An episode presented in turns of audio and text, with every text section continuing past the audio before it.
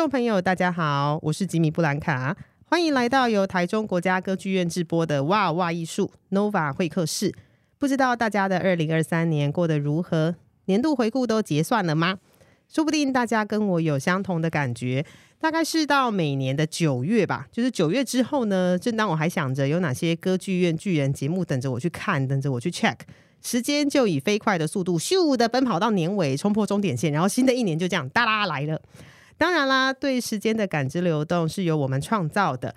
开心的时候快，伤心的时候慢。今年歌剧院的 Ars Nova 异想春天以时间为题，带着我们在思想上进行时间旅行，回看过去，前瞻未来，甚至是思考无限。我们可能没有办法改变时间长短，但可以改变对时间的态度，创造属于自己美好的时间。这一次呢，我将在空中与三位好朋友一起聊聊演出，聊聊时间，聊聊怎么用歌剧院的演出填满你的时间呢、啊？二零二四的异想春天大致上可以分成戏剧、舞蹈与音像三个类别，其中音像类 （Audio Visual） 是这一次的新朋友吼，也是近几年非常蓬勃发展的新媒材，因为我们可以看到有各式各样的科技艺术节啦、光影艺术节等等。今天呢，很开心可以邀请到这位，嗯，我想他应该一天有四十八个小时之类的啦，不然怎么可以做这么多事哈？就是演讲啦、看演出、还跳舞、策展、写评论。还要管一个国际组织，我们欢迎欧斯塔国际剧场组织的执行长魏婉容同学。Hello，婉容。Hello，大家好。Hello，金布兰卡，大家好。对，好，大家可能会觉得很奇怪，婉容不是武平人吗？怎么被我抓来聊音像？对，因为我一直觉得啊，就是音像作品其实很需要放胆去感受。勇敢去体会以及大声说出来。那婉容是我心目中吼很敢讲话的七星种，就是透过他的眼睛跟脑袋瓜，一定可以带给我们看这些演出的特殊切入点。那在细谈接下来的演出的时候呢，我们先来问问看，婉蓉你怎么看这一次歌剧院音像类的这几档演出？我觉得这一次歌剧院音像类的几档演出，其实挑的蛮好蛮准的。它等于在几档演出之内就囊括了音像类演出的不同的可能性。嗯，比如说它可以配古典乐，哎呀，这个很厉害。它可以配电音，哎呀，强。视觉上它可以是镭射，它也可能是平面绘画为基底做出来的东西。所以它等于像以前大家都有学过那个象限，有没有？就是等于是如果 x 轴是音像，x 轴是音乐，然后然后 x y 轴是影像的话，那等于在这几档节目那四个象限都在里面了，就很准，然后范围也含瓜都进去了啦。那其实音像类顾名思义就是刚刚说的，你可能 s 轴是音乐，y 轴是影像，那就是这两者结合而成的。那眼睛要能够看见物体，你就是。必然要有光线照到眼睛才行嘛，也就是有了光，我们才可以探究这个世界。那刚刚说到了，你的音乐类它可以有古典的，它也可以有电音的，所以我们第一档要来介绍的这档演出，我们就把古典跟光给结合在一起。我们要来聊的是新古典室内乐团深井音乐剧场《极尽寻光走进江贤二》。江贤二这个名字这几年非常非常的夯，特别从二零二二年出现就开始了哈，陆陆续续在台东美术馆。高美馆以及北美馆都有展览。我们先来聊聊这一位已经八十岁但创作不错的大师婉蓉，你怎么认识江贤二？我看到江贤二的作品，其实真的看到他的作品，其实有一年北美馆做他的回顾展。OK，然后我必须很坦白的跟各位说，我平常呢是比较少接触不会动的艺术。就我以前常常有视觉艺术的朋友会找我去看画展，找我去看摄影展。嗯。嗯那我就跟他说，这个展览，嗯，他说什么？你不喜欢艺术吗？我说 我也没有不喜欢艺术，我只是就是对不会动的东西比较没有感觉。你比较会到动的那一个区，对，就是不会动的东西比较没有感觉。嗯、但是倒是江贤二的画是个例外。我那一次去看他的回顾展的时候，在他的画作里头感受到了时间，也感受到了动态，即便它是一个平面的静止的绘画。嗯哼，那这样走一圈下来。我觉得仿佛看了一场舞蹈演出一样。哦，OK OK，那其实呢，我们可以先跟大家简介一下，就是江贤二老师，他其实是台中人，他出生在台中，然后他毕业于台师大的艺术系，那他旅居巴黎、纽约三十多年。那他早期的画作是比较灰黑色调的，就比如说他最有名的作品其实是呃巴黎圣母院系列。那后来回到台湾，就是二零零八年他移居到台东，那他开始就是比较特别的是，他前期早期在创作的时候是关窗创作的，就是、完全没有。完全没有自然光，完全关起来。对对对，但他移居到台东之后，发现台东实在是太漂亮了，所以他就开始走进大自然，把光线引进来，然后创造出他的另外一个高峰的作品，叫做《比西里岸之梦》。那《比西里岸之梦》其实它有两大尊吼，就是大家如果有去台东火车站的话，那个火车站的大厅两边的墙面，它就是《比西里岸之梦》，而且一边是讲台东的。花团锦簇啦，还有海天的景色。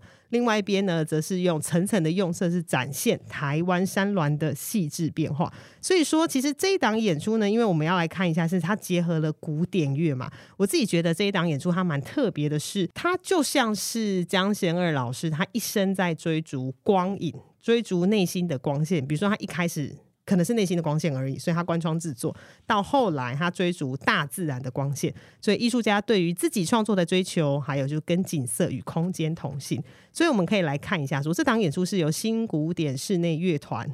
他的跨域创作，那其实刚好新古典室内乐团之前也有在魏无营的都会公园三联动，就有一个走进江贤二的五 G 沉浸式光影交响三部曲。那这个作品呢，其实他也就用了非常多江贤二老师的作品，比如说像是银湖，还有刚刚说的巴黎圣母院，以及最后比较影像风格大胆绚丽的光影交响特展。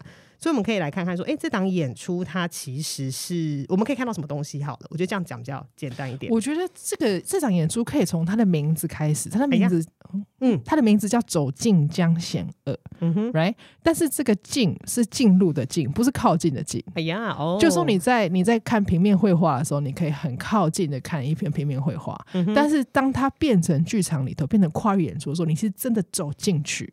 因为它这个剧场的空间，嗯、那因为这个作品，它的导演是谢杰华，对，然后灯光设计师邓正伟，影像设计师李国涵，他们三个其实都是 WSD 世界剧场设计展有入围的非常好的、非常好的设计师，设计师或非常好的、非常好的艺术家，嗯、所以表示他们这个团队的这些艺术家很有能力，把一个大家以为只是平面的东西。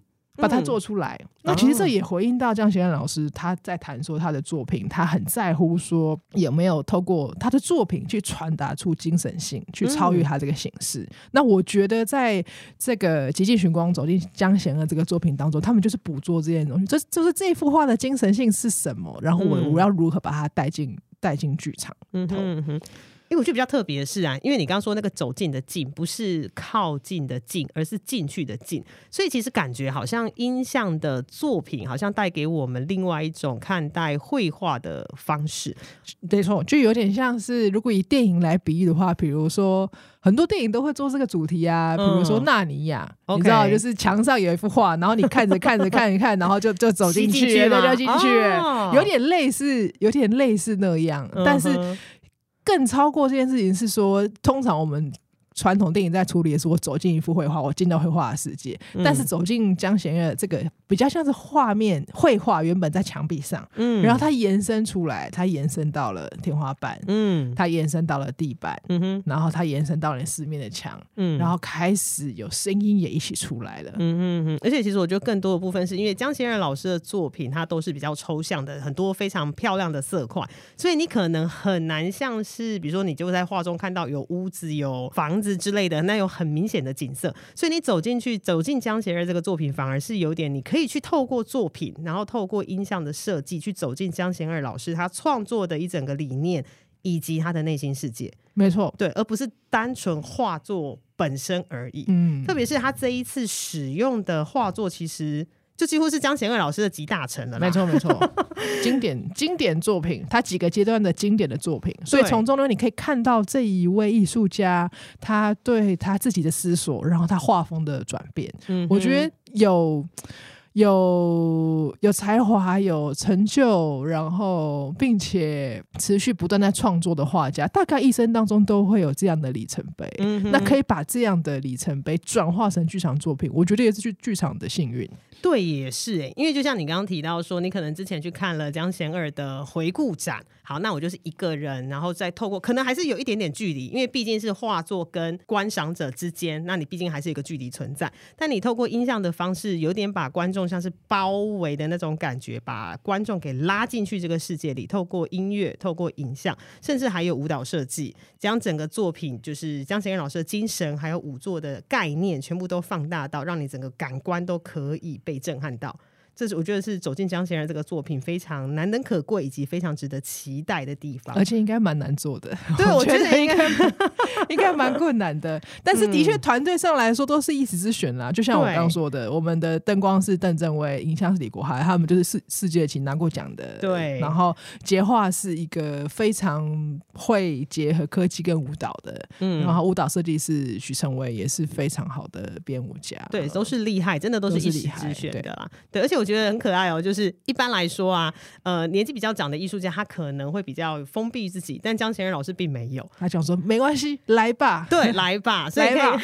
所以可以看到他这几年有各式各样的跟新媒合作，他自己是非常投入在如何将他的作品还有他的理念给传达给更多人。知道，没错，对对，我觉得这个也是，就是新一代的艺术家跟就是资深的艺术家两边碰撞碰撞的一个结合出来的作品，非常令人值得期待了。而且我觉得这个作品是蛮适合平常只有看平面绘画、只有看绘画的人可以走进这个作品，哦、或是相反。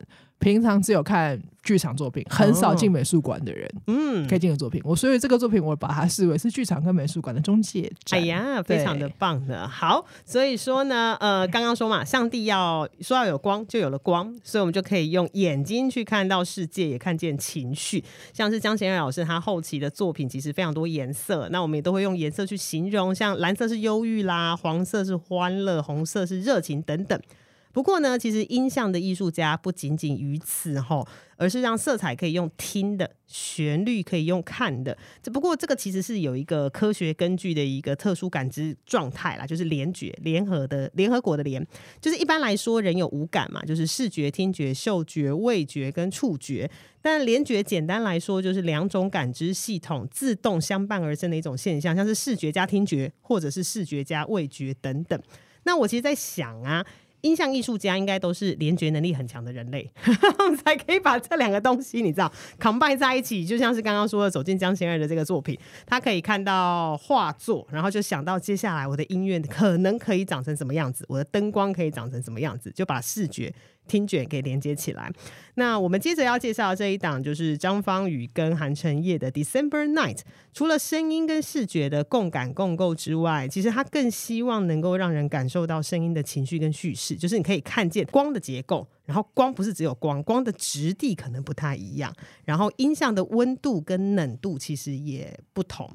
那 December Night 呢？这首其实是创作歌手黄小珍的歌曲啦。它其实是用吉他跟人声去描写很冷的冬天夜晚里，从喜欢的人那儿得到一个温柔的微笑。这个作品是以这个为灵感，所以你大概可以猜想到 December Night 的作品。这个作品其实声音不会有太刺激尖锐的地方，而是走温柔诗意的路线。对，嗯、那这次的表演者呢，视觉创作是张方宇，声音呢则是韩承业。那比较特别，他还有一个音乐总监，就是他创作吗？对，王希文，对，就是声音创作出来不是就这样而已哦。他其实还有一个音乐总监王希文，跟他有现场的乐团。对，那我们就来聊聊，就是有关于音乐视觉化的这些事情，因为我觉得他特别谈谈论到一个点，就是他的这个作品，他其实是试图与减法。嗯，就是为出发点，就是用有限的安排跟光线去碰撞出无限的想象。我我想要先聊一下联觉啦，嗯、就是我之前一开始不是说我去看画吗？嗯，不喜欢看静止的东西。嗯嗯嗯。但是只有一个例外，就是看到康丁斯基的话的时候，嗯，会觉得有听到声音，就听到这个呃钢琴叮叮咚咚的声音。是，那的确，康丁斯基他他的他的话的确是用这个为发想。嗯，那。联局好像是比较，大概是比较少人会有这样的天赋，但是有一件事可能大家都会有，就是跟回忆有关系。就是假使你在看一个电影，嗯，或是看一个你很好看、看一个很好电影、看你的电影、看一本很好看的书的时候，你在吃某一个东西，下一次你闻到这味道，就想起啊，那个时候我在看这个电影，嗯，所以直接的联觉可能是。比较少人有，但是如果跟回忆挂在一起的话，其实很多人都这样的。我听到这首歌啊，我就想到当时候 初恋跟在初恋跟初恋在海边奔跑的那个感觉，对，就是那个情景，我就感觉好像那个海风，然后哇、嗯哦，听到喝到这个巧克力啊，当时我喝这个巧克力的时候，我正在读某一某一本书，我正在、嗯、正在考某一个期末考，所以以回忆作为中心点的话，各个感觉其实跟回忆会扣在一起。嗯、那这个作品其实也是一样，因为原本它 December Night 它是一首歌曲。嗯，做他的回忆嘛。那现在我们把它拿过来，嗯，做成了音像作品。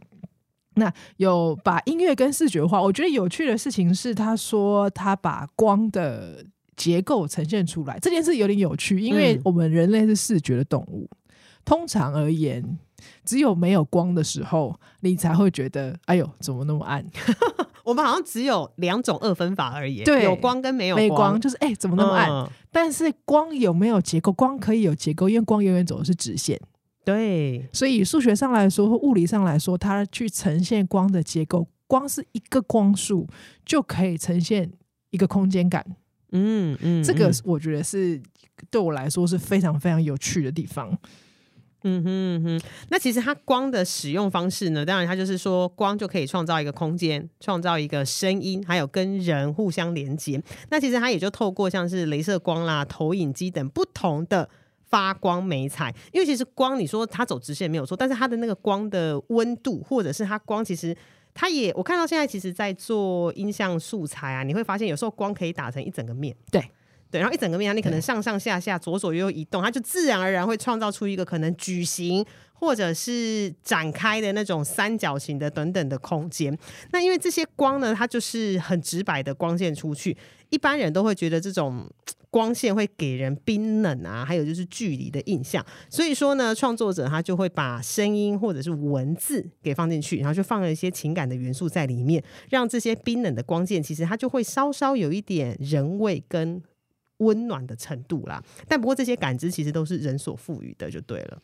是的，是的。那我们刚刚说到的那个减法，我觉得我想要特别提一下，因为他说他的音乐设计是以减法为出发点，因为我们我常常会觉得啊，就是一般人。生活在现代生活中，吼，就是每天呐、啊，时不时 就是有社群媒体，太多了，真的太多了，我已经快要没有办法去想象说没有社群媒体要怎么活。比如说好了，前两天，呃，因为我家有 Netflix，前两天哪一部日剧刚上？二十年前的 Orange Days，哦，我看了第一集。那第一集就是男女主角他们到游乐园去玩耍，但是因为中途下大雨还怎样，两个人就失联了。对，然后就没有办法在同一个地方相会。我想说这件事情真的只有二十年前才会发生呢、欸，嗯、因为现在我们定就是赖传说你现在在哪里？哦，我现在在摩天轮底下，我现在在可能小木屋松饼旁边等等。对，然后就觉得啊。哦突然有一种很浪漫的感觉，那个时代好好哦，不像现在所有的讯息都噼啪一直来，然后我想关我都还关不掉。我问你哦，你跟人家相约啊，哦、呃，在没有手机的情况下，哦、你会等他多久？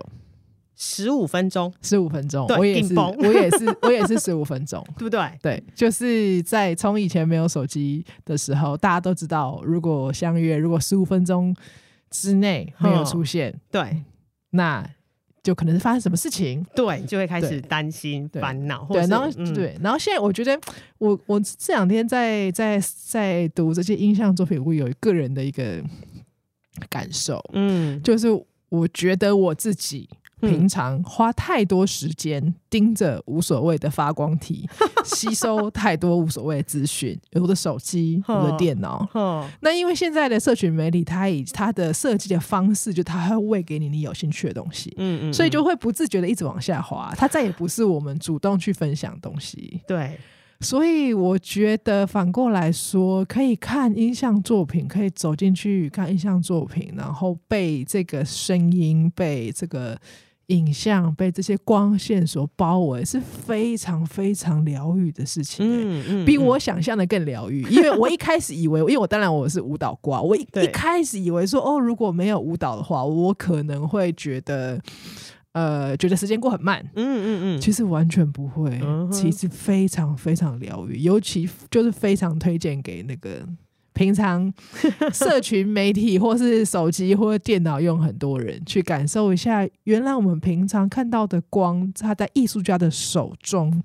可以呈现如此疗愈的效果。对，它不是只有发光体，然后一直跳出一些你根本不想要接受、不想要接受的讯息。对对，光线的可能很多啦。对对对对。那其实这一档 December Nine，我个人觉得它有一点像是声音的创世纪哈，就是声音会带着你的想象跟思绪在眼前幻化成型，但你不是形成特定的样子，而是从点到线到面。形成空间跟轮廓，然后你会再加进去创作者实际拍摄的影像啦，然后最后甚至还有结构、轮廓跟光线放大、渲染空间维度去包裹观众，所以你看到最后呢，应该是可以感觉到你好像在色彩的轮回当中沐浴，期待光的能量可以带给你祝愿以及祈福的印象，所以这个版这个作品应该是还蛮疗愈的一个。呃，一个新的创作啦，是像诗一般的，然后开启观众的感性知觉吼。那剧场其实一直在挑战不同的观演经验，音像类演出其实也是吼。所以我们接下来要谈的这一档演出是新艺计划吴炳胜、邱俊霖跟刘成杰的感觉的边界 The Boundary of Sense，它。就是采游走式的演出，就是观众可以自主选择观看的地点。那其实我在做这档演出的功课的时候，我就想到一个很有趣的东西，就是植物有趋光性，有没有？嗯，其实人类也有啊。哦，对啊，对对对，人类绝对有啊。对对，然后有趋阴性，有没有？就哪边有光，哪边有声音。对啊，对，就像你进到剧场里面。灯亮，戏就开演了嘛，嗯、所以你的眼睛就会盯在舞台上哈。但这档感觉的边界，其实它就剥夺了观众在剧场里感官的主权，在没有光、没有声响的环境里，重新去建构人类的感觉。不过我听这个我就想去，哦 天哪，好想去！对啊，对，就是重新建构，你怎么去感觉这个世界？我现我的确觉得，哦，先讲到趋光性，我最近读到说，香蕉原来是应该是直的。什么叫香蕉？是我们吃的那个香蕉，原本应该是直的，然后它是因为它它受光的地方有些，它想要抢着要受光，所以它会增加它受光面的面积，所以那一面就会弯弯，就越来越长。所以如果你给它你给它平均照射的话，香蕉应该是直的。冷知识，冷知识王，谢谢大家。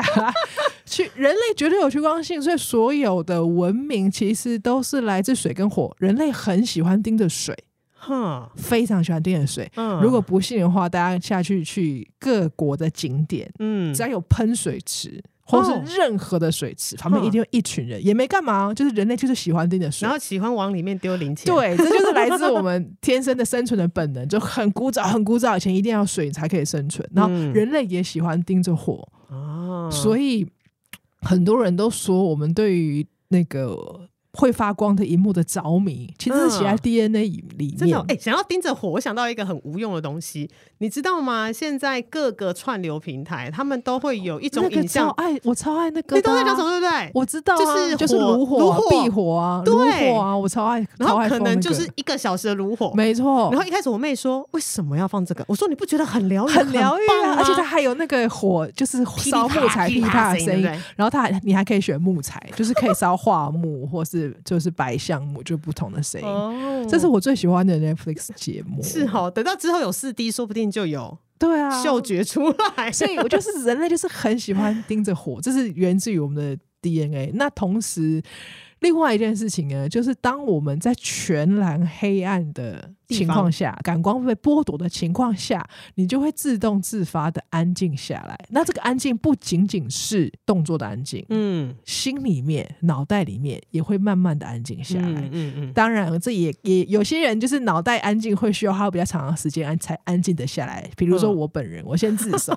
有些人就是一按就哦安静啊，对，但我就是要花比较长的时间。你可能会说他是不是快把灯打开？对对对对对，是下一次朋友，但是我就终究你就是会安静下来。所以我觉得我们前面谈的两档演出《December Night》，然后跟江贤二，嗯，都是很直接的给你光，跟直接给你音响。但这个我觉得这个呃感觉的边界，它的名称做的很好。嗯、感觉的边界是什么意思？嗯哼，是超过这个边界你就再也。感觉不到了吗？是什么意思？他们从这里出发去聊，就是感官的，从感官的剥夺感开始下去，嗯、然后去看光的定义，看声音的定义，是一个我也蛮期待的切入点。我很希望，就是如果超越了感觉的边界，我可以像是 Lucy 一样啦。哦，你是说变成一个随身碟吗？之类的，变成一个随身碟。对啊，对啊。而且他这一次是采游走式演出，我就很想要问婉容啊，你怎么思考游走式演出？你是一个积极参与的观众吗？你会举手说选我选我的那一种吗？这件事情呢，游走式演出，首先呢，嗯、在我比较年轻的时候，我是很愿意参与。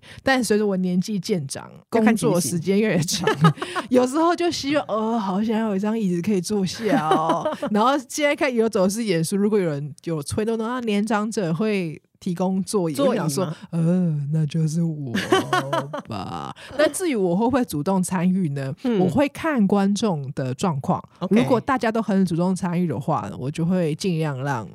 因为我们这种常常进剧场的观众，我们想要让新的观众去试试看。嗯、哼那如果都没有人参与，那就你来当大家都在回避艺术家的眼神的时候呢，我就会参与。我会基于一个希望，就是让这个艺术家的作品跟想法可以好好呈现的心情。嗯，好好呈现，好好被好好被实践的心情。我大概可以懂你的心情呢。像我。比较年轻的时候，我也是会那种举手，或者是在心里头喊，就选我，选我，拜托，拜托。对，那后来我会反而去观察其他观众他们在参与游走式演出的时候的反应。对对，没错没错。对，我觉得那个是很有趣，就是有一种我好像是上帝，然后在看这件事情。虽然说我明明就是参与这场演出的人啊，但因为因为因为你同做一件事情做久了，就会有。你会感觉出来啊，比如说感觉出来，可能这一场的观众比较不熟悉游走式演出是要怎么游，所以他们会站在当地。对，站在站在当地，站在原地，站当地，站在原地。对，那这个时候，如果你是比较有经验的观众，其实不妨走多走一下。那、啊、因为你走人都这样嘛，他走了，有人走了，大家就觉得这个好像是可以走。游走式演出，我有一个有趣的经验啊，有一次疫情前哦，去看一个音像式的演出，嗯、那时候松烟还在做演出哦，对的时候，嗯，那也是游走式演出，应该不是音像，是戏剧游走式演出，嗯。然后演员也是游走其中，对不对？嗯，那我就走啊走啊走啊，然后我就发现有很多观众跟着我。他们是不是以为我是演员？因为我穿着的方式、走路的方式，就是因为当天的观众都会保持一个有点像是他在看对新鲜的小鸟，就是看四周，然后只有我就是就是很放松，然后走来走去，走来走去，然后到一定的程度，我就发现，嗯，他们是不是以为 我是演员？大家都跟着我，还蛮有趣的经验。因为大家会看说，哎，原来他这样穿过去，或者是他切西瓜这样走过去是可以的，对对对对对，不会被挡，不会被挡。好，那我就。也可以这样，就可以这样这样哦，好，那因为刚刚说啊，这档演出呃，《The Boundary of Sense》感觉的边界，它其实在一开始呢，其实是空无一物的空间哈，然后光线才会慢慢的从缝隙中钻出。所以我自己在看他的介绍的时候，会觉得呃，整个过程很像在光影光影中旅行。我自己会形容说，你可以把把你自己想象成就是《星际效应》里面的马修麦康纳。他可就是开始慢慢去理解时间、空间还有次元的样貌，所以你会先从太初，就是最先开始的初始，然后慢慢的有各式各样的事件去加入，特别是你看的有光进来了，你就可以看得到呃内容，所以视觉感官就会让你去收集资料。然后呢，剧场中投影的大幕就会启动视觉、建立影像等等。那但是这个空间它并不是三 D 的，其实空间本来就不是三 D 的，是因为我们是三 D 的生物吼，所以它还会存在一些我们可能还没有办法理解的四 D，所以你会有所谓的空间折叠啦，打破固有的逻辑。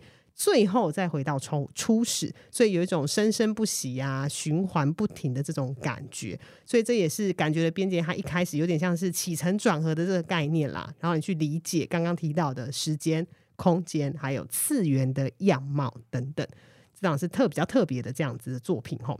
那因为刚刚聊到几档作品都带着我们去追光、追声音。重新建构人类的感觉。那接下来我们要聊的这档演出，其实就是用上所有的可能，要观众放大所有的感官哈，不只是视觉、听觉被塞满满，你就更像是完全被包覆在作品里头，然后我们就会像巴斯光年一样飞向浩瀚无垠的宇宙哈。好，这档全台独家也是唯一的一场，就是 Max Cooper 的迷幻音像神驰无限。呃，Max Cooper 呢，其实是电音界的视觉艺术大师，他的影像以细腻迷幻著称。嗯，我其实很推荐大家到他的 YouTube 频道看看，你就随便找几支，随便找一支都可以，随便找一支都可以，任何对你就会不由自主的陷进去，有一种邪教的感觉。对，没错，任何任何哦，他的影像美学还有使用的素材，都让我会觉得说，哎，他其实是外星人吧？而且我格外想一个，如果你要看 YouTube 的话，如果你有比较大的荧幕的话，请用。大荧幕哦，很爽。对，要要多大有多大。如果你叫投影机，请用投影机。要投要多大投多大，推荐。对对，而且它的品味很好，所以我都会觉得我我实在是不知道用怎么用言语来形容他。不过我们还是要来稍微介绍一下 Max Cooper 这个人，因为他很年轻，他才四十三吗？还是四十？他这么年轻，他很年轻，真的。对，他非常非常年轻，但是他已经是音像的大师了。对，你怎么认识呃 Max Cooper 这个人？当然从 YouTube 的 MV 啊。刚刚不是有说吗？对对对，就是会被吸进去。我觉得他的东西，呃，首先他的节奏，这个节奏分成两个，嗯、就是电有音乐上面的节奏跟视觉上的节奏，其实是非常好的。嗯，因为我必须坦白说，很多人想到音像类的作品。就会觉得说啊，不就荧幕保护城市？哎、欸，还是现在的同学已经不知道什么是荧幕保护城市，会吗？现在已经不需要这种东西。现在还是有，现在还是有。现在有是不是？要说明荧幕保护城市是什么吗？就是就是古早古早以前，嗯、然后那个荧幕，如果我们一直让它亮着的话呢，就会减少它的寿命，所以就有一个东西叫荧幕保护城市。它会有一个影像在那边飘、啊。荧幕在休息的时候呢，嗯、你就会看到一个球啊，或者光束啊，然后在那荧幕里面弹来弹去。哈，以上是荧幕保护城市的说明。所以，所以 音像有很多人会觉得说，哈，音像作品啊，不就是荧幕保护城市，嗯、啊，不就是有声音，然后有画面在变来变去，很像万花筒。嗯，我不能说这样错，但是我要说的事情是有才华的艺术家可以让你从这个格式当中展现出无穷的可能性。嗯哼嗯哼，我觉得 Max Cooper 就是这样子，很很有才华的艺术家。影像，它它的影像，它有一些是用像是电影一样蒙太奇，就是回忆的闪现，有真的拍的影像。嗯，有一些是深层的影像。对，那深层的影像跟视觉拍的影像中间要怎么衔接？其实是一个很大的学问哦。剪接跟调度很厉害，对对对。然后第二个是节奏，我刚刚有说，电音是一个节奏，那比较低沉的乐是一个节奏。嗯，节奏跟影像怎么搭配？你难道你一定要快节奏的音乐就？搭配快的影像吗？嗯，难道你一定要慢的节奏就搭配慢的影像吗？这个中间也是艺术家的才华跟调度。嗯，然后我觉得他这个作品，我觉得他厉害的地方是他的整体的结构，每一段的衔接都做得非常非常的细腻。嗯嗯，如果大家仔细去看他的这个作品，他其实每一段的。每一段的玩法大概不会超过我肉体感觉，我没有实测哈，嗯嗯肉体感觉大概不会超过三三分钟，也就是不会超过一百八十秒。嗯，它会进到下一个阶段，进到下一个阶段，进到下一个阶段，而那个下一个阶段，它不会让你觉得说，哎呦换景哦，哎呦、哦、跳、哦，不会，自然而然，它很自然的接下去。那我觉得这个是蛮蛮令人佩服的地方，嗯、而且他我觉得很厉害的是，他其实不完全是学艺术出身的。他是念生物资讯的，但我觉得也可能是因为他独特的背景啦，所以说他后来开始去玩这些各式各样的数位媒体，包含 AR、AI、VR，或者是各式各样的空间音讯的艺术，也都是让他有更多更多的想法在里头。那这个人他蛮厉害的哈，因为他这一档演出其实是二零一九年吧，我记得。是伦敦 Barbican 艺术中心委托制作，其实也是他的第五张创作专辑。他在讨论无限，那讨论无限这个我很有感。为什么？对，因为呃，人类其实就是不断的在追求知识、成长、进步、物质线性的。对，任何任何都是，就像是比如说我是一般上班族好了，我就会想要一直追求。职位的向上爬升，嗯、对。然后，如果你是艺术家，你可能会想要一直追求美丽的无限。然后或者是你是医生，医学上面的无限等等，所以感觉人类好像是需要无限作为驱动我们的动力的这种 feel。对啊，因为人类的。我应应该说人类嘛，应该说我们这个社会啦，应该说我们这个社会被、oh, oh, oh. 被设计的，是一开始我们就觉得成长应该要线性的，时间是线性的，oh. 然后你每一年都会拿来被拿来跟前一年比较、啊。对啊，就像我现在正在填，我就是去年的年度回顾、哦，对嘛？是是是，对对，对、啊，公司都是这样。其实如果你打破这个线性，一年其实就是这个星球就绕了一周嘛。对。那又怎么样呢？是啊、但是在线性上面，我们认为还是一年，二二三年之后就是二四年，然后就是二五年。你每一年每一年都理论上来说，好像都必须要有一点突破的感觉。嗯嗯嗯、那我觉得，如果你是生在这样的线性的压力里头的话，会蛮适合看 Max Cooper 的作品。嗯，因为他有一种他的影像有一种无穷无尽的感觉。对。就是不断不断不断不断不断不断不断的往外长，它会让你好好的去思考说，哎、欸，奇怪，我过一个线性的生活，像滚轮上的老鼠一样跑跑跑跑跑，对，到底是为什么呢？思考哲学，对，对，它会让你就是开始思考到底是什么呢？然后我。这虽然我是舞蹈挂，就是这个、嗯、这个时候呢，我必须要为偏心来讲一下音像艺术，嗯、因为大家看舞蹈的时候，当你看舞者在台上，嗯，你免不得你就会很想要知道说，这看这个剧情是什么。他现在在演什么？对，他现在是在演什么？嗯，但是各位，我跟你讲，你看影像艺术就完全不用这样的顾虑，嗯，它就是影像哦，对，它就是它就是声音。OK，当然，如果你是声音 base，你是影像 base 的人，你可以读出它的声音跟影像，它有个结构，它有个叙事。嗯，如果你像我一样，原本不是音像艺术的。这一挂的人，哇，你就去享受它。哦，真的很疗愈，是真的，不要想太多，没错。那因为我在这档演出的介绍上面，其实有看到一个是呃节目中啦，他提到了非常非常多种的无限，比如说像是绘画中的透视法，就是一路就是延伸到最后，有没有？嗯、那另外一个，我觉得我自己蛮想提出来特别讲的是犹太教的卡巴拉思想。呃，因为卡巴拉思想真的很复杂，所以我也没有办法讲得非常非常的清楚。但是刚好我前阵子看了少年拍的 NT Life 版本，嗯、所以其实我发现，其实大大大家多多少少都应该有接触到卡巴拉。我讲几个比较宅的，好了，像动画《新世纪福音战士》的那个 Opening 有没有就有卡巴拉思想的生命之树？然后再来就是我动画里面的就是神作哈，《钢之炼金术士》。真理之门、炼金术的全部等等，其实那个也都是卡巴拉的一个概念，以及我刚刚提到李安呐、啊，还有就是 NT Life 做的少年拍的奇幻漂流，它其实就是一个呃神从无生有的一个过程。所以说，呃，你讲到卡巴拉，其实它就是很简，你把它很简单的去想说，它在界定宇宙跟人类的本质、存在的本质，然后以及我们追求无限这件事情到底是。呃，也不是说有价值或没有价值啊，而是我们要去思考说我们在追求无限这件事情的一个合理状况，以及它那个状态等等。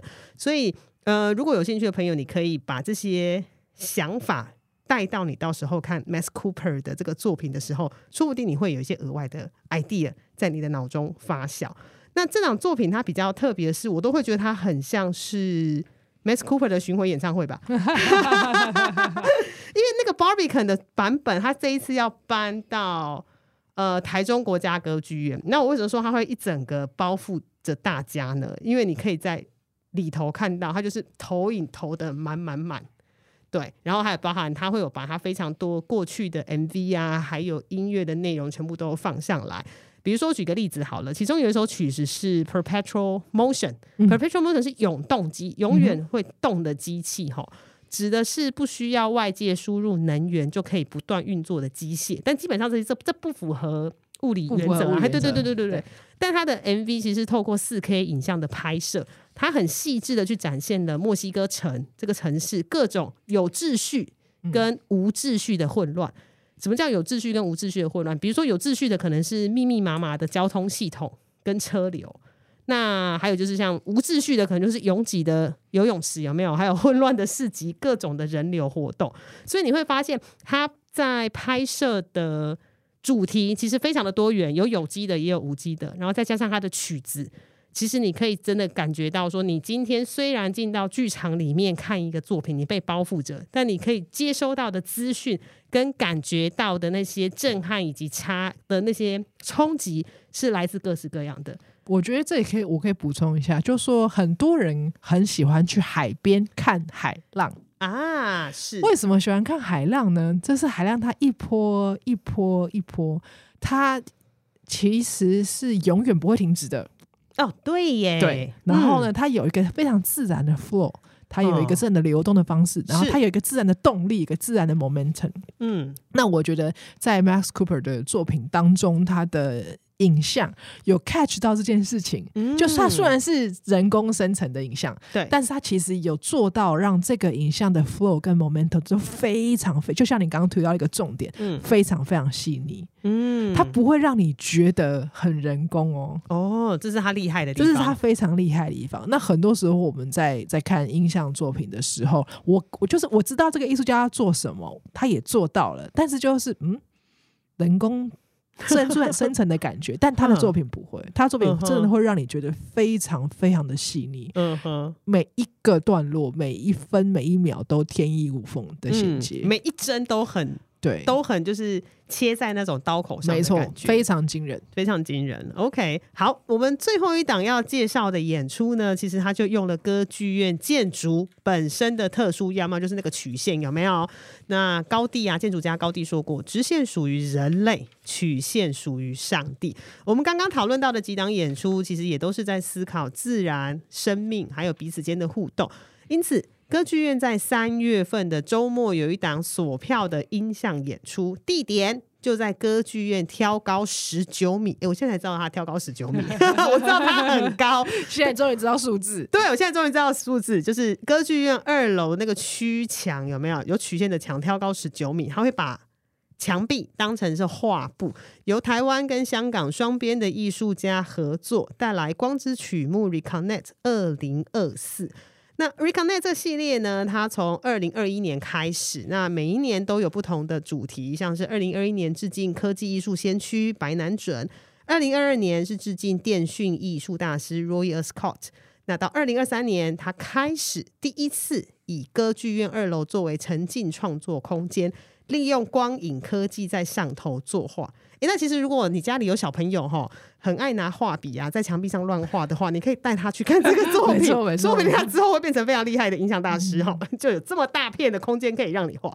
那其实我每次都会想啊，你到底要怎么投影才可以投在？对啊，曲面怎么投？对啊，它这个衔接要怎么投啊？对，而且你投的没有瑕疵，对啊，这个衔接到底要怎么做？我在看的时候也每次都每每在思考这件事情。可能技术底的观众看得出来，对不对？对，技术底的观众如果想要提供解答的话，拜托大家，拜托大家提提供解答。我每次看也是觉得，对，因为我每次都会去特别去找说它的投影机设在哪里，嗯、即使我今天是看。呃，比如说呃镜框式的，好了，我都还是会去找它在哪里。那像这种曲面的，它一定好好多台嘛，然后流明数要很高，但它到底怎么接的？要要接的很好。对，要怎么接？哦，跟投影不熟悉的观众，我特别补充一下，哦、就如果大家去看剧场演出，你看到一个投影。四四方方分秒不差，分毫不差的投在一个桌子上面，这件事本身就是很厉害的哦。哼，就是投影要投到完全没有误差，本身就是很厉害的。更何况他现在投在曲面上面，而且要没有破绽。对，这真的蛮厉害的。好，那这一档演出，它的演出团队叫做 Dimension Plus，叫做超维度。哈，它本身的基地就是设在香港跟台北。就是是有两边的新媒体艺术创作者。那这一次的表演者呢，除了有新媒艺术家林心姐，她是香港人，然后策展人蔡宏贤是台湾人之外，其实还有林强耶.就是向前。对.我好喜欢林强啊.对，就是唱向前走的林强吼。好，那因为呃，歌剧院它本身的建筑物是曲面的，所以你本来进去的时候，你就会感觉像是自进到自然的洞穴里面。我觉得这个演出特别的地方，除了曲面之外，我不知道大家在、嗯、呃，大家常看电影，在电影重要桥段，尤其是韩剧重要的桥段，哦、他们如果要告白啊，然后接受他的告白的时候，是不是都会想起背景音乐？对，对对对，这个演出呢，就让我想起我们人生有些时候总是会仿佛我们有自带背景音乐的时候，自带 BGM 吗？自带 BGM 的感觉。这个演出给我这样的感觉，它这个这个空间，然后它自带 BGM。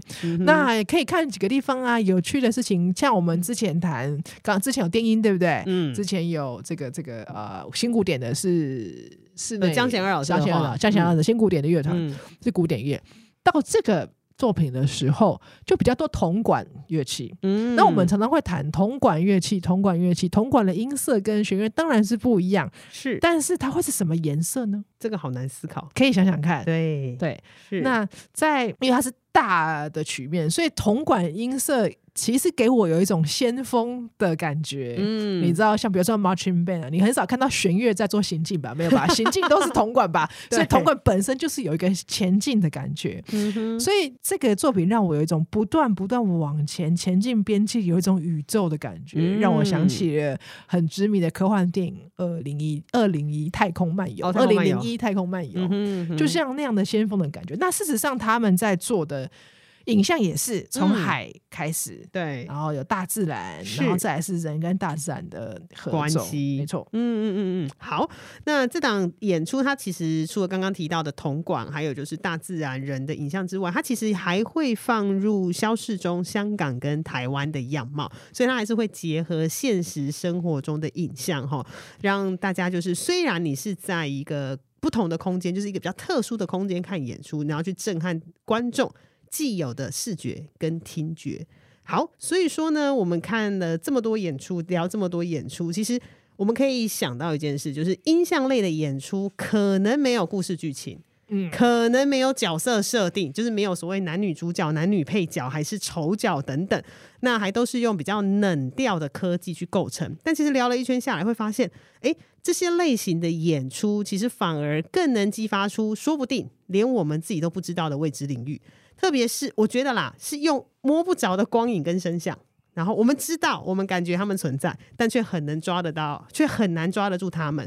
所以呢，音像类的演出反而可以帮忙辩证以及开发大脑的无穷可能。就像我刚刚说，我其实很想要变成 Lucy，我不只感觉风的存在，我还可以穿梭在其实是折叠起来而且没有边界的时空跟潜意识后。